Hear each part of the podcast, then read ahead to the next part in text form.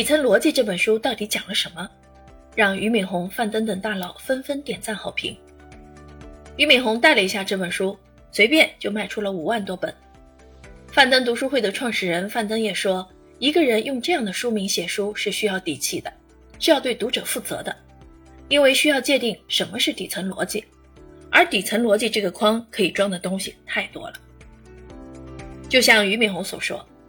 作者刘润是他难得见到的能够把复杂的事情用简单的、大家都能听懂的语言和很多事例讲出来的人，并且能够对千变万化的表面现象进行精确总结的人。读完他的这本书，的确是这样。比如，我们很多时候都会被困在是非对错里出不来。人们常说的“公说公有理，婆说婆有理”，作者刘润认为，一个人心中应该有三种对错观。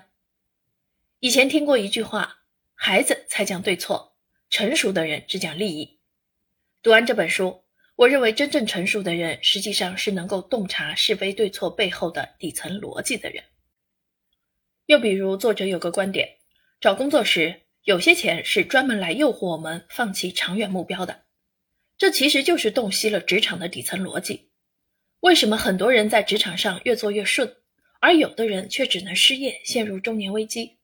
最根本的原因还是在于对职场底层逻辑领悟的差别。此外，这本书里作者的很多观点，过去我们可能在鸡汤文里面听过，但到底这些观点背后的底层逻辑是什么，可能我们都不太真正的理解。作者刘润都有浅显易懂的理论和事例进行分析，比方说什么是复利思维，什么是系统思维。人生商业模式等于能力乘以效率乘以杠杆，人脉的本质是给予价值平等交换，找到并利用自己的战略势能，勤劳能致富，但勤劳者能分到财富吗？这本书里有一个部分的内容让人印象非常的深刻，作者在讲到注射式洗脑这个内容的时候，说自己犹豫了很久要不要写这篇文章，因为有人会恍然大悟。学会用这个注射器去操纵别人，但是最终他还是写下来了，因为也有人会恍然大悟，知道如何避免被这支注射器注射，避免被别人注射，避免被自己注射。什么是注射式洗脑呢？通俗的说，就是问对方几个提前精心设计好的问题，就可以达到操控对方思想的目的。这就是说服的底层逻辑。一个人要想提高自己的说服力。要想避免自己的思想被别有用心的人带偏，就要真正明白这一逻辑。